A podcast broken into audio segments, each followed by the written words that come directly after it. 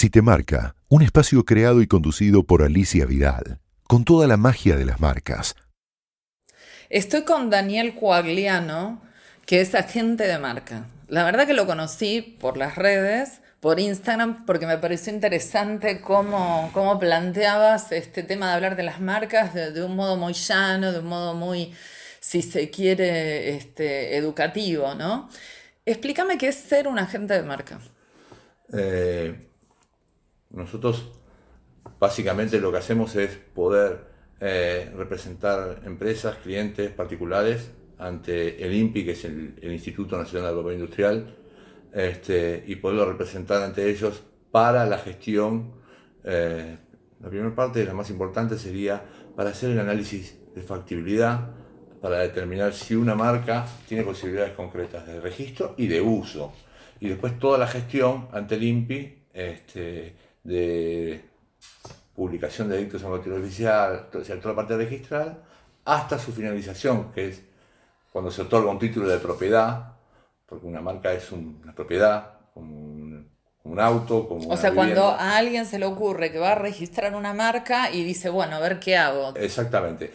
Lo, lo más importante es registrarla y registrarla como corresponde. Es decir, en las clases, eh, ¿no? Claro, y qué tipo de marca hay marcas débiles, marcas fuertes, marcas, o sea, qué tipo de marcas conviene registrar, conviene incluir distintas, la bajada o, expresiones genéricas dentro de la marca. De, acuerdo a cada actividad hay un procedimiento distinto. Un determinado eslogan o... Si es conveniente registrarlo en conjunto, si es conveniente registrarlo por separado, si es conveniente incluir el diseño o el logo. Hay marcas o actividades que siempre requieren tener expresiones indicativas y genéricas, mucho es el tema de salud, por ejemplo, todo termina en med, todo, recién acabamos de pasar un cliente que tenemos vacunar, bueno, es una marca, este, Paramedics, hablo de clientes del estudio, mm. ¿no? Y vacunar a su vez es un genérico, digamos, es como un verbo. Vacunar es un genérico, pero es marca mm. registrada y tiene el derecho de exclusividad de uso. Mm. Eh, no es de la marca que yo siempre recomiendo registrar. Eh, pero bueno, en el ámbito de la salud se utilizan mucho los genéricos para identificar o productos o servicios que estén relacionados. ¿Y cómo haces para convivir al mismo tiempo con lo que es el registro de la marca y lo que es buscarla en las redes, porque es, como que se amplificó el, espectro, digamos, ¿no? Que esté registrada en las redes no significa que esté en el registro de marcas, sí, igual, viceversa. el, primero es, eh, nosotros, la primer, el, primer búsqueda de antecedentes es en el INPI, que hmm. es el ente que regula, ¿sí?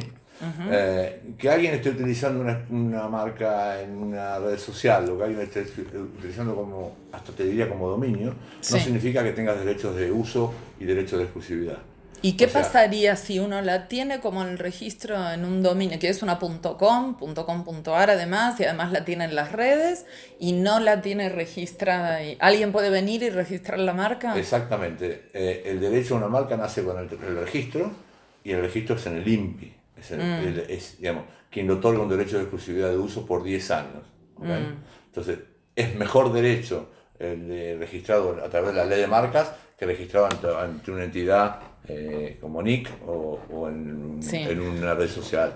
O sea, tiene mayor, digamos, eh, alcance la marca que se registra. Que yo, no la pondría, no compararía una cosa con mm. otra. Marca, el registro de marca se hace a nivel mundial Mm. En cada uno de los INPIs, en algunos lugares se llama INPI, pero digamos, en, cada una de las reparticiones hay una organización eh, internacional que regula y demás, digamos.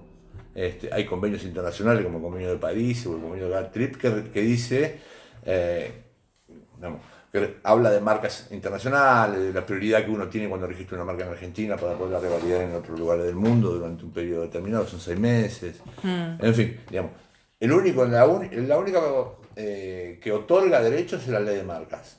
A partir de ahí, ahora, también entra a jugar mucho el tema de las fechas. Si alguien registró hace tres años un dominio y, lo está utilizando de forma pacífica, y bueno, ahí se entra a evaluar, entramos en otro, Claro, ¿qué pasa si tenés registrado un dominio eh, no le estás dando como un uso, digamos, en redes y aparece alguien que lo, que lo reclama, que, inicie una disputa. Sí. En NIC se puede iniciar una disputa, eh, hay que demostrar el interés legítimo, hay que demostrar la presentación al menos de la marca ante, digamos, ¿sí? Si la otra parte tiene un dominio que puede considerarse especulativo, lo que va a hacer Nick es darle traslado a ambas partes y define Nick, normalmente define a favor de que tiene una marca registrada. Mm. ¿Y qué, y por ejemplo, ustedes se encargan también de lo que tiene que ver con los dominios web o Sí, no? nosotros, nosotros hacemos, la- porque los dominios se publican en el boletín oficial. Mm. ¿sí? O sea, cuando digo ustedes, porque bueno, vos En formás estudio, en el parte de un estudio, En ¿no? el estudio hacemos vigilancia, hacemos Sí. vigilancia en redes sociales, hacemos, hacemos vigilancia en sociedades, hacemos digamos, de una marca, hacemos Mm. la vigilancia, esa es un poco eh, una de las partes más importantes del servicio que brindamos. Además del asesoramiento previo, que Mm. es fundamental porque la marca es el cimiento y si el cimiento se registra fuerte, eh, nos va a garantizar a nosotros poder permitirnos este, el crecimiento y el éxito. ¿sí? Cuanto más le agrego valor a la marca, más fuerte la hago. Cuando decís sociedades, porque a lo mejor también te estás refiriendo a que sociedad es el nombre comercial, que no es el nombre, digamos, no, no, no la digamos, razón social, la razón la social, razón social. que puede es- ser X es y a lo mejor tiene una marca súper conocida, masiva y no tiene nada que ver el nombre, digamos, de... Suponete que, De la suponete que social. yo voy y registro Nike Sociedad Anónima para una casa de deportes. Claro. Entonces, obviamente, hay un procedimiento que Nike va a hacer basado en la ley de marca. Entonces, de nuevo, la ley de marca es mucho más fuerte que la IGJ para el, Ah. registro de sociedades, que NIC para los dominios, que, ¿sí? Mm. Ok, Entonces, eh, prioridad uno, tener bien registradas las marcas. Tener la marca registrada y tenerla correctamente registrada. Mm. Eh, y la elección de la marca. ¿Y qué pasa con una pyme que, no sé, está ahí galgueando y dice, bueno, largo algo y hago, o sea, y meterse en todo esto que parece como un super baile, tengo que empezar a, a pagar un montón de, de, de, digamos, de clases, ¿entendés? Eh, Ah, digo, ah. y tenés que hacer, bueno, contratar a un diseñador porque vas a hacer un- a- algo en las redes y bueno, ¿cómo, cómo haces para, para encauzar eso? Que, digamos, obviamente Coca-Cola va a registrar 80 logos, 80 frases, este... Sí, no necesariamente tiene que salir a registrar en las 45 clases del mercador oficial que existen. Sí, siempre recomendamos registrar en la actividad que desarrolle aquella que tenga vinculación. A ver, eh, si yo me voy a dedicar a moda y voy a vender eh, indumentaria, voy a tratar de tener protegido perfume, óptica, marroquinería, que son productos que, que pueden ser licenciados, que pueden ser... Y además lo tengo que cerrar porque el derecho nace con el, el registro dentro del terreno protegido, dice la ley. Claro. Entonces o digo- sea, marcas territorio. Exactamente. O sea, esto es lo que yo reclamo para mí y pido al Estado un derecho de exclusividad por 10 años. ¿Entendés? Entonces, eh, son los rubros que voy a, a solicitar los que me van a otorgar, no más allá de ellos. ¿Hay algún cambio de ley?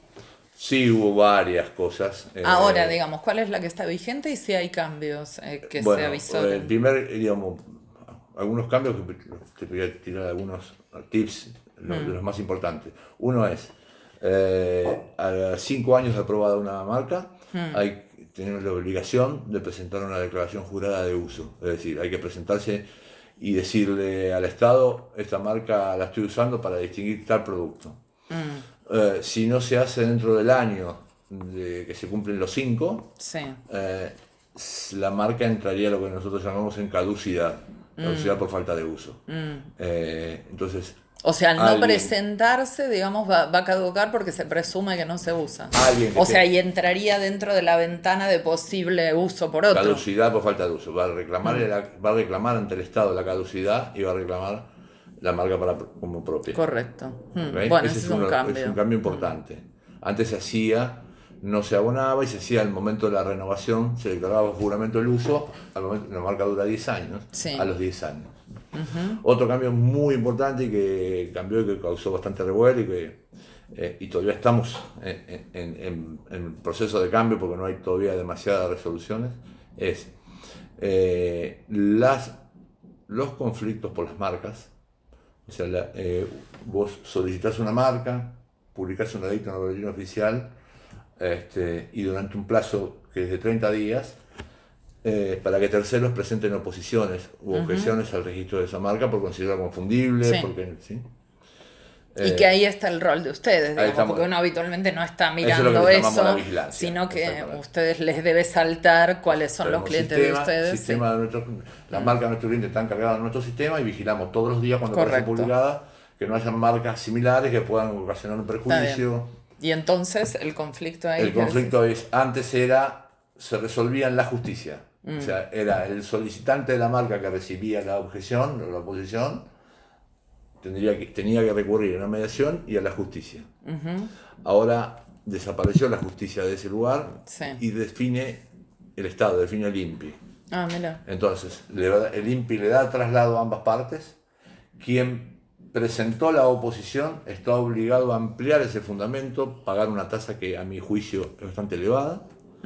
Eh, y al final de la, bueno, para no hacerlo demasiado extenso, al final va a ser el INPI el que decida si las dos marcas pueden coexistir. Ajá. Y siempre pensando, que ese es el objetivo básico de la ley, no confundir al consumidor desprevenido. Sí.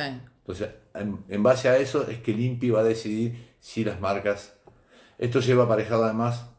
O sea, que no te vendan gato por liebre, digamos, No, que no claro. vayas a la góndola y te confundas. Exactamente. ¿no? Si fuera ¿Te en el que caso en de un tiempo un. se usaba, en vez de celusal, salasal o malasal o... Claro. eh, bueno, eh, es- ¿Estás es- contando casos reales? Sí, Sí. esas cosas no se pueden... Ah, mira. Ya no se utilizan más. Sí. Este, Ahora, ¿qué, qué, qué sutil. O sea, puede ser o burdo o sutil eso. ¿Cómo, cómo dirimir dónde está la confusión? Digamos, hay bastante como de, de criterio, ¿no? Es que también la confundibilidad eh, está basada no solamente, digamos, los campos de confusión de las marcas son tres. Mm. El fonético, Sí. el gráfico y, Mm. el, y el ideológico. Es decir, intentar llevar a una marca para un... digamos, pero hoy, con tanta Fo- información perdóname, fonético, eh, ideológico sí. y gráfico. Sí. Cuando decís gráfico, no necesariamente te estás vos- refiriendo al isólogo, Las dos cosas. las dos cosas. La parte denominativa Sí, y la parte, o sea, yo te digo Sí, blue. Mm. y al primer impacto vos decís, entonces ahí hay una confundibilidad claro. gráfica, ¿no? Eh, Mm. O sea, esos son los criterios bajo los cuales se puede estipular si hay conflicto o no, digamos. Esos tres exactamente, parámetros. sí. Exactamente. Entonces, sería muy extenso para explicar más la confundibilidad, Sí. ¿no? pero en principio sería esto. Por eso decía al inicio, muy importante, qué tipo de marca elegir y el por qué. Y que uno saber qué marca eh, está eligiendo para que tenga una vida sana y fuerte durante, cuando digo sana, es decir, me va a permitir desarrollarme, me va a permitir, cuando te dije cimiento, ¿no? Me va a permitir desarrollarme, me va a permitir crecer, me va a permitir ampliar nuevas líneas, me va a permitir exportar. ¿sí? Si yo me quedo con Sí. una marca débil, débil de entrada, Sí. voy a tener conflictos, voy a, y me voy a... Entonces, la parte inicial es la parte más este, importante en la gestión de una marca, no el trámite en sí, Sí. sino el inicio, eh, esa, esa búsqueda previa. Esa Y después de eso hay que ver si está registrado o no, ¿no? Digamos, porque en realidad lo, uno- lo que uno hace a veces es como jugar pensando algo y después ver, ver si, digamos, o hay veces Bueno, hay que hacerlo al ese ¿no? es Esto es todo un... Por eso te decía que el inicio es lo más importante. Muchas empresas, muchas arrancan, eh, muchas veces por desconocimiento, otras porque alguien Sí. este, arrancan con una marca que está mal, que tiene conflictos. Entonces, yo digo, a veces es, ya inicias un negocio que sabes que tiene un problema. Eh, Sí, es que yo pienso en cómo suena cuando uno si tiene que atender un teléfono, cómo, sue- cómo es de fácil de decir en otro idioma, cómo es de fácil de escribir o no, eh, qué larga es o no para las redes sociales, digamos, o sea, uno tiene que pensar si uno hace una lista de muchísimas, cosas muchísimas antes de definir una marca. eh, Sin duda. Pero lo primero que tiene que hacer es el Estado, cómo, qué, qué antecedentes hay. Hmm. Y sabes qué importante también ver es, yo siempre hago esta misma serie de preguntas, ¿no? Eh, ¿Cuál es el producto o servicio? ¿A dónde quiero llegar? Eh, ¿Contra quién compito? ¿A quién me quiero parecer? Es decir, toda esa una serie de preguntas que uno les siempre les hacemos a los clientes para poder evaluar, eh, porque digo, sí, yo voy a empezar a iniciar fabricando, no sé, cuadernos y quiero llegar a vender notebooks. Este, Sí, bueno, sí. Vamos a ver si en los rubros vinculados no te vas a encontrar con ese impedimento. ¿Ok? Sí, sí, tenés que tener en claro si vas a terminar siendo un garbarino o una librería Exactamente. gran esplendor. Exactamente. Y hay una cosa también muy importante, ¿no? Eh, hace un tiempo, ya bastante, las marcas empezaron a tener valor. O sea, Yo te digo cuánto vale tu marca y todo el mundo va a decir, porque además... O sea, ustedes hacen evaluación de hacemos- cuánto cuesta una marca. evaluaciones. O sea, eso también es muy importante cuando se vende una empresa o Sin cuando. duda, sin duda. no sé, Ahora. una separación de bienes, tenés que saber cuánto vale una marca. Exactamente. Mm. Ahora, primero, siempre la marca tiene un valor sentimental, ¿no? Mm. Este, pero la segunda cuestión, porque siempre se. Yo digo, la- el nombre de una marca es como el nombre de un hijo. Este, para mí Juan Pablo tiene un valor enorme, que puede ser el nombre de mi hijo, este, ¿no es cierto? Eh, y también es, vale la marca, el valor marca está dado por la fuerza legal y jurídica que tenga la marca. Es decir, a, a dónde puedo llegar?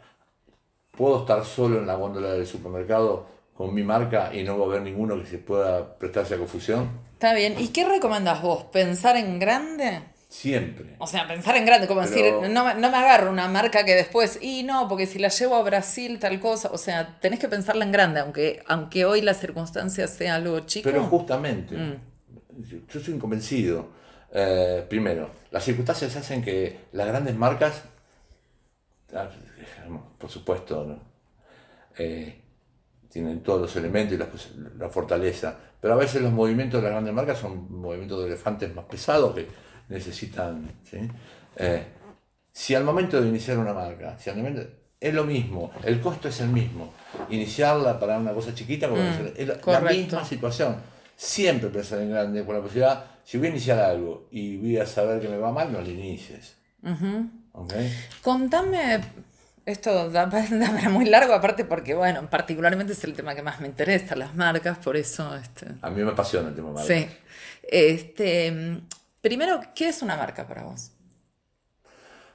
Eh, te lo dije antes, la palabra cimiento. Para mí, eh, la marca es el cimiento de cualquier inicio, de cualquier emprendimiento. A raíz de ahí empiezo, y el motor, ¿no? Eh, muchas veces yo hago ese ejercicio. Mira, hay una, te lo voy a explicar así, hay un sistema registral nuevo que se llama Trade Dress. El trade dress es el vestido, ¿sí? si yo a un local de McDonald's le saco los logos de las marcas, Si te marca, un espacio creado y conducido por Alicia Vidal, con toda la magia de las marcas. Estoy retomando la charla y este podcast con, con Daniel Cuagliano. Tuvimos una interrupción, una interrupción doméstica con un perro. No sé si lo voy a dejar grabado o lo voy a pasar por arriba, pero está muy bueno este, contar la anécdota como cosas que son como insólitas pueden, o sea, o que por lo menos la gente no sabe, un ladrido, una mascota, puede ser una marca también. claro. De nuevo, todo es marca. Eh, y si querés te cuento la historia. Eh, nosotros hicimos un trabajo para la, la productora de Vida del Sur, Sí. para el programa de un programa, una serie, una comedia que se llamaba Los Roldán. El personaje principal, creo que era Florencia de la B, tenía un perrito y una mascota. A ese perro se le puso un nombre. Eso era en su vida personal, era parte, era parte, No, de- parte del de la- guion. Parte, parte del, del guion. guion. sí. Entonces se le dio nombre al perro, que se le puso Violeta, Sí. el cual esa marca se licenció y digamos, siempre se licencian los nombres de los per- personajes eventuales que puedan crecer. Y también se utilizaba el ladrido del perro como avisando que había una publicidad que tenía que ver con alimentos para, alime- para mascotas o alguna cosa de esto. Con Perfecto. lo cual, el ladrido del perro es una marca. Sí. El el- Es el audio branding, ¿no? Exactamente. Es el audio branding, que, que es algo, o sea, que uno no se da cuenta lo Recordar- importante que es hasta que lo perdés, digamos, ¿no? O cuando son, cuando, digamos, hay marcas que por ahí lo tienen, no sé, Movistar, bueno, este, el abrir y cerrar de una computadora, Te puedo- cuando te voy a contar algo que en algunos de mis redes está. Sí.